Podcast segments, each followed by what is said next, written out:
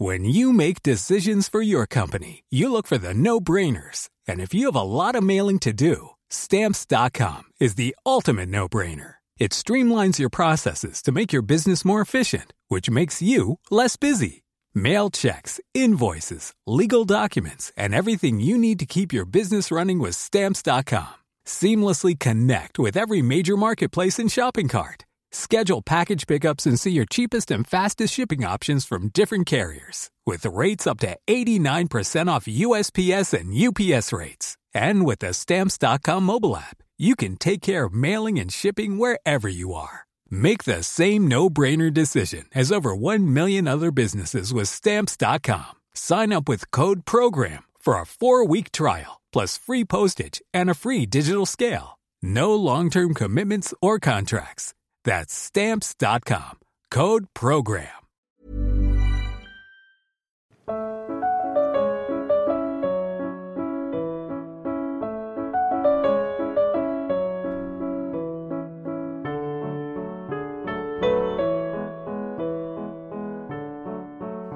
Intervention de Laetitia De Witt, historienne, auteure d'une biographie consacrée à l'Aiglon et publiée chez Talendier. Laetitia De Witt qui va nous parler de l'Aiglon et de sa vie à la fois tragique et romantique. Euh, merci, je vais faire comme mon prédécesseur, pas être très original et remercier la ville de Sartène et les organisateurs, à commencer par Bertrand Dortoli qui a eu la gentillesse en plus de venir me chercher à l'aéroport d'Ajaccio tout à l'heure. Je suis particulièrement heureuse d'être là ce soir. J'ai des attaches corses à Sartène en plus. Donc c'est très émouvant. Moi, je ne vais pas du tout vous parler d'institution. Ça va être un autre aspect de Napoléon et l'héritage, puisqu'on va évoquer son héritier, l'Aiglon, le, petit roi de Rome, euh, un destin tragique. Il, va, vivre 21 ans, il meurt donc en 1832. Je ne vais pas vous retracer pas à pas sa vie, même si ça pourrait être assez bref, puisqu'il meurt à 21 ans. Mais je vais me concentrer sur euh, d'abord ces, trois années d'héritier, euh, d'héritier impérial, et après euh, de voir combien il a continué à compter pour Napoléon, même après l'Empire, quand Napoléon était à Sainte-Hélène, et essayer de voir ce que lui, en grandissant, retiendra de l'héritage impérial et s'il avait quelques traits hérités de son père Napoléon. Donc, euh, euh, il faut bien voir que pour Napoléon, la, la, question de la pérennisation de son pouvoir est essentielle pour lui. À partir du moment où il établit l'Empire en 1804, un système héréditaire, il lui faut un héritier. Cet héritier, il va tarder à l'avoir, puisqu'il faut d'abord qu'il divorce de Joséphine, chose très délicate pour lui. Et il va s'y résoudre en 1809, et à partir de ce moment-là, tout va aller très vite. Il se sépare de Joséphine, épouse quelques mois plus tard Marie-Louise, archiduchesse d'Autriche, fille de l'empereur d'Autriche. Et tout semble sourire à Napoléon, puisque de cette union naît quelques mois plus tard le roi de Rome, euh, le fils tant attendu. Avant même la naissance de son fils, Napoléon va vraiment euh, prévoir chaque détail le concernant et entre autres euh, va tout organiser. C'était un organisateur, comme vous le savez, et va s'intéresser à chaque détail, en effet. Et c'était, comme il voulait en faire un, successeur et son successeur, il va beaucoup s'appuyer sur les rites de l'Ancien Régime pour cet héritier impérial. Euh, tout comme il l'avait fait d'ailleurs pour son mariage avec Marie-Louise, puisqu'il il avait repris euh, pas à pas le, cérémonial de ce qui avait eu lieu entre Louis XVI et Marie-Antoinette. Pour l'avenue au monde du, petit roi de Rome, ça va être la même chose. Il va d'abord s'intéresser à la création d'une maison des enfants de France, qui est la résurgence d'une institution de cour et qui est une institution très, très importante au sein de la cour. Donc c'est en quelque sorte, ça pourrait être comparé à ce qu'est un ministère aujourd'hui. Il y a une gouvernante qui, en assume la direction. le choix de la gouvernante va être quelque chose de très important pour Napoléon. Il va choisir la comtesse de Montesquieu, qui est une euh, femme issue de la haute aristocratie, elle-même mère de cinq enfants, très intéressée aux questions d'éducation, euh, entre autres, elle avait suivi les, préceptes de Madame de Genlis, qui était la gouvernante du futur Louis-Philippe. Donc assez avant-gardiste sur les questions d'éducation. Elle va mettre d'ailleurs en place pour le roi de Rome tout un, programme éducatif très avancé, entre autres pour l'apprentissage de l'écriture. Donc il y a cette constitution des enfants de France, mais c'est aussi amusant de voir un Napoléon qui s'intéresse au choix de, des layettes de l'enfant, au mobilier qui va être dans ses appartements, aux couleurs qui vont, habiller les murs de ses appartements. Chaque détail est vraiment euh, suivi par l'empereur jusque au jour de la naissance qui a lieu hein, le 20 mars 1811 aux Tuileries. Le cérémonial prévu est engagé. Donc c'est d'abord un endoiement, comme c'est la tradition sous l'Ancien Régime. Et après, il y a un grand baptême extrêmement fastueux qui aura lieu à Notre-Dame au mois de juin 1811. Euh, Toute cette pompe vise vraiment à camper l'enfant dans son statut d'héritier. Les artistes sont également euh, invités, je dirais, auprès du berceau de l'enfant. Euh, tous les plus grands artistes de l'Empire vont le représenter, dont le, peintre Gérard, euh, célèbre portraitiste de l'Empire, va représenter le roi de Rome à peine âgé d'un an. Et tous les artistes vont à chaque fois essayer de forcer le trait de sa ressemblance avec l'empereur. Et il est aussi souvent représenté avec tous les symboles du pouvoir impérial, le grand corton de la Légion d'honneur euh, pour un, petit bébé. C'est ce petit roi de Rome qui contente pleinement son père et devient, est aussi un, outil de propagande très important pour Napoléon, puisqu'il faut d'une part le camper en successeur, mais Napoléon, excellent communicant, comme vous le savez, comprend aussi qu'à l'heure où il va devoir très vite à nouveau lever des hommes euh, pour repartir en guerre, ça peut lui être utile de, diffuser l'image du bon père de famille. Donc il va être, euh, les artistes vont beaucoup reprendre euh, des scènes de la vie quotidienne de l'empereur avec son fils. On le voit donnant à manger à son fils, représentant, jouant avec des soldats de plomb avec son fils. Ce qui est assez original, peu de monarques, même aucun monarque jusqu'à présent, s'était fait représenter comme ça dans les scènes de la, vie quotidienne. Tous ces efforts de, l'empereur pour installer son fils euh, en tant que successeur vont finalement euh, peu porter leurs fruits, puisque sous l'Empire déjà, alors que le, le, petit roi a un an et demi, Napoléon donc repart en campagne, part euh, en Russie. Et lors de la campagne de Russie, il y a un obscur général qui va tenter un coup d'État contre euh, l'Empire. Et euh, en quelques heures, il arrive, à, en présentant un faux senatus consulte, à faire croire à la mort de Napoléon et à presque renverser le, régime impérial. Et aucun, des, il, se rend auprès du ministre de l'Intérieur, du chef de la police secrète, du préfet du préfet de police, et aucun de ces hommes euh, haut placés ne pense à Napoléon II. Donc là, Napoléon est absolument furieux, va essayer d'attirer euh, à nouveau l'attention sur son fils, va prévoir un sacre à Reims. Il n'aura pas le temps de mettre tout ça en place. Il va aussi euh, confier au petit roi, qui est, qui est, donc encore très jeune, un espèce de rôle de représentation. On lui fait faire des uniformes, on l'exhibe, il est promené au milieu des Français, enfin des Parisiens on lui fait passer des régiments en revue.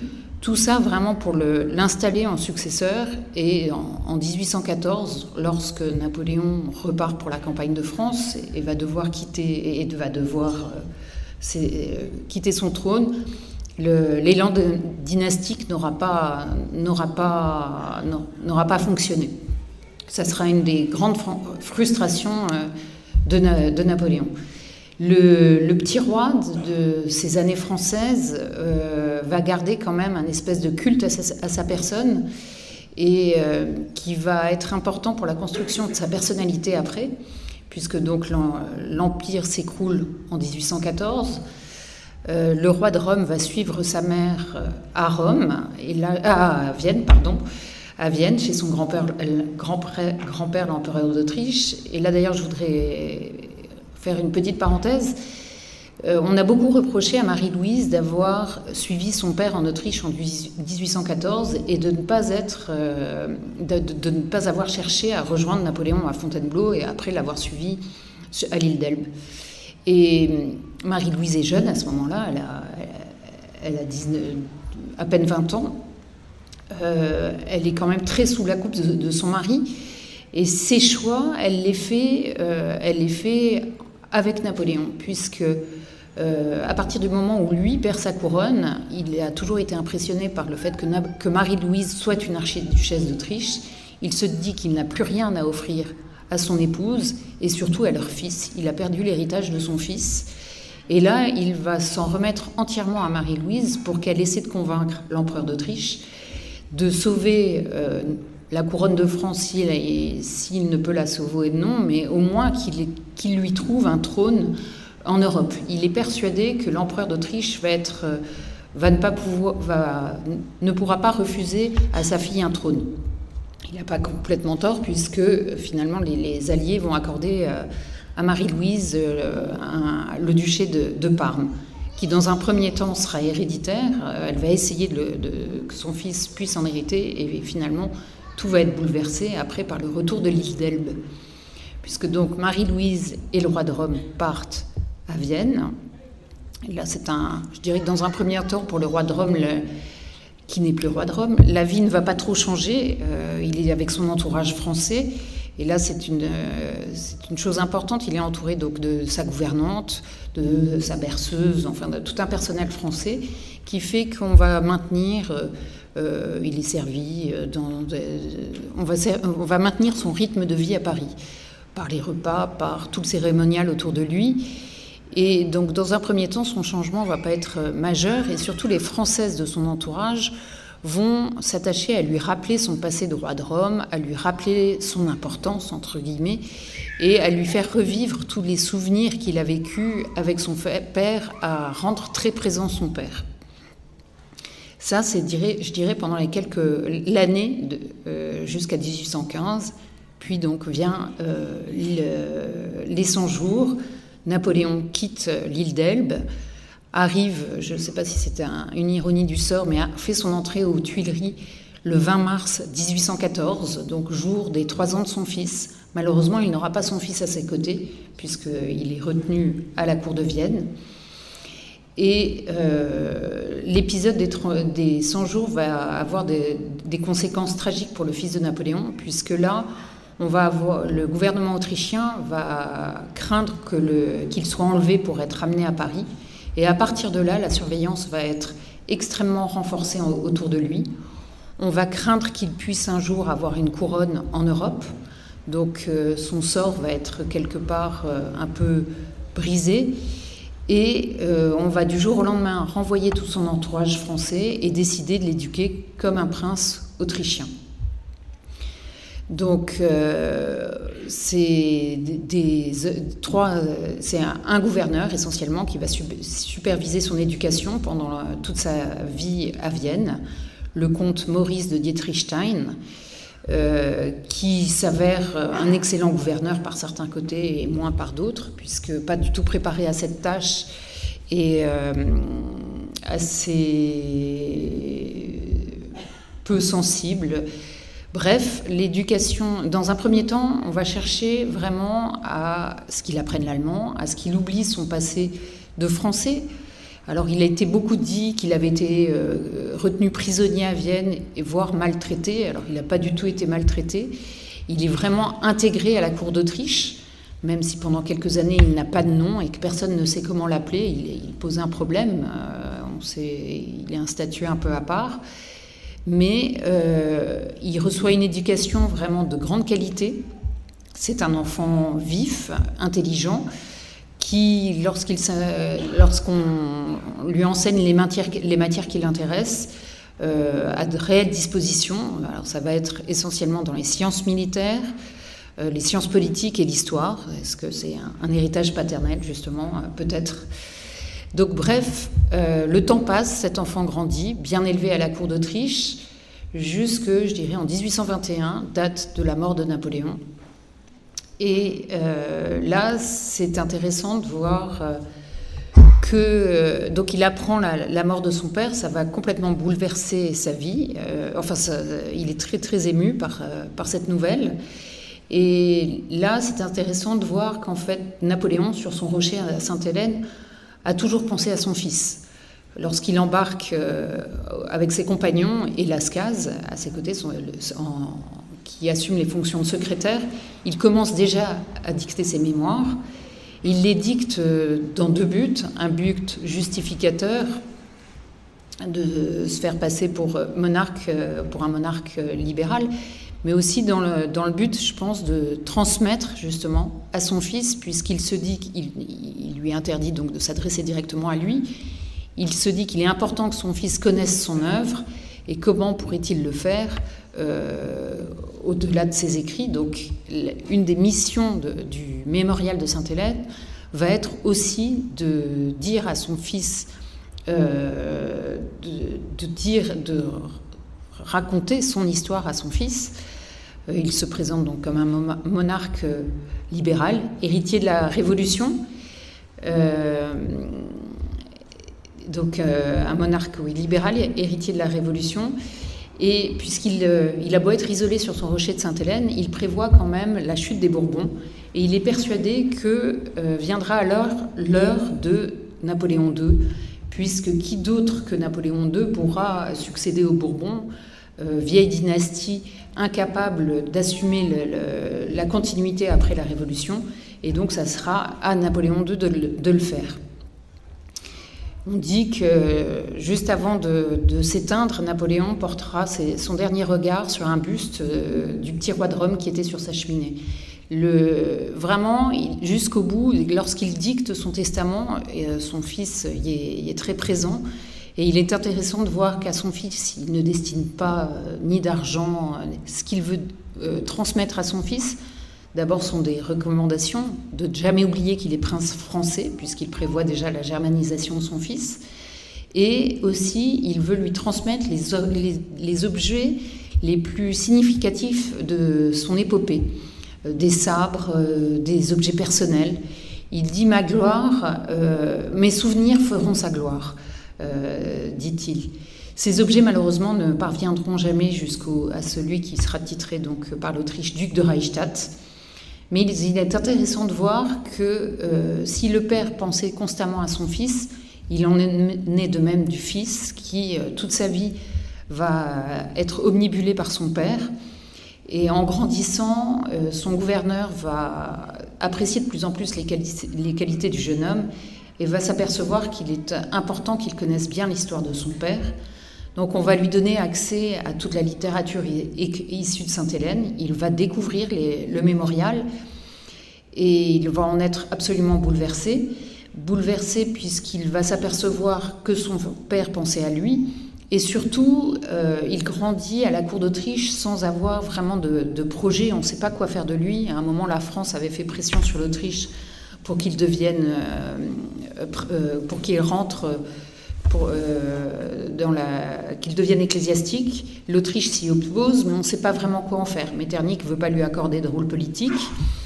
Donc on lui destine une carrière militaire, mais je dirais un peu dans l'ombre.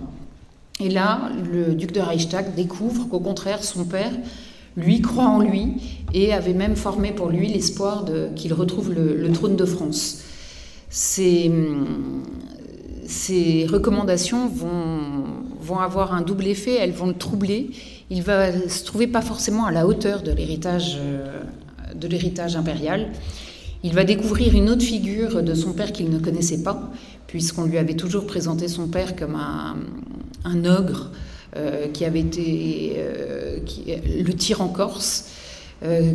excellent stratège, mais qui avait été aveuglé par son ambition.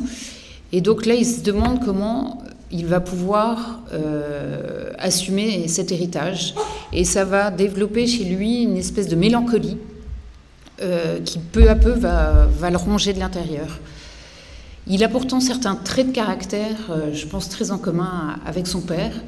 Le médecin qu'il a suivi les, trois dernières années de sa vie, ou, surtout la, dernière année de sa vie, donc où il était atteint de la tuberculose, décrit parle de lui comme d'une âme de fer dans un corps de cristal. C'est un jeune homme qui avait une volonté hors du commun, je pense comme son père. Il a, eu une brève carrière militaire et tous ceux qui l'ont approché euh, dans ce contexte ont été impressionnés par ses capacités de commandement et de stratégie. Euh, j'ai eu accès à son dossier militaire aux archives de la guerre à Vienne, où on montre, euh, où les appréciations de ses supérieurs étaient excellentes. Alors physiquement, il avait l'air plus du côté de sa mère, puisque c'est un, grand jeune homme, enfin un assez grand jeune homme blond, mélancolique, sans doute, tout comme, tout comme sa mère. Et finalement, euh, autant Napoléon a été un homme d'action, autant son fils a été rongé par l'inaction. Euh, donc voilà, alors Napoléon a voulu euh, avoir un héritier, tout semblait lui, sourire, lui sourire, et finalement l'histoire se, termine mal, même si quelque part la légende du fils vient vraiment euh, nourrir la légende du père. Il y a le père qui est mort sur son rocher de Sainte-Hélène, prisonnier des Anglais, et le fils qui va mourir euh, euh, aux mains des Autrichiens, pas prisonnier, mais loin, loin de son pays. De là, une magnifique légende qui va inspirer par la suite Edmond, Victor Hugo, qui va lui donner le surnom d'Aiglon, puis Edmond Rostand, euh, tellement ce personnage qui deviendra assez populaire, l'aiglon, alors qu'il n'est plus trop euh, aujourd'hui, si populaire qu'un dernier épisode se, rattache à sa fin un peu tragique euh, en 1940, en pleine collaboration entre la France et l'Allemagne. Hitler va vouloir faire un geste vis-à-vis -vis de la France et va ordonner le retour de ses cendres aux Invalides le jour du centième anniversaire euh, du, retour des cendres de Napoléon Ier. Donc épisode un peu sinistre. Sur les murs de Paris, les, sont affichés les, Allemands nous rendent des cendres, nous aurions préféré du charbon. Mais dernier épisode un peu sinistre qui permet de faire peut-être une transition euh, avec Jacques-Olivier Boudon, qui maintenant va vous parler des commémorations et donc dont les dernières se sont passées aux Invalides.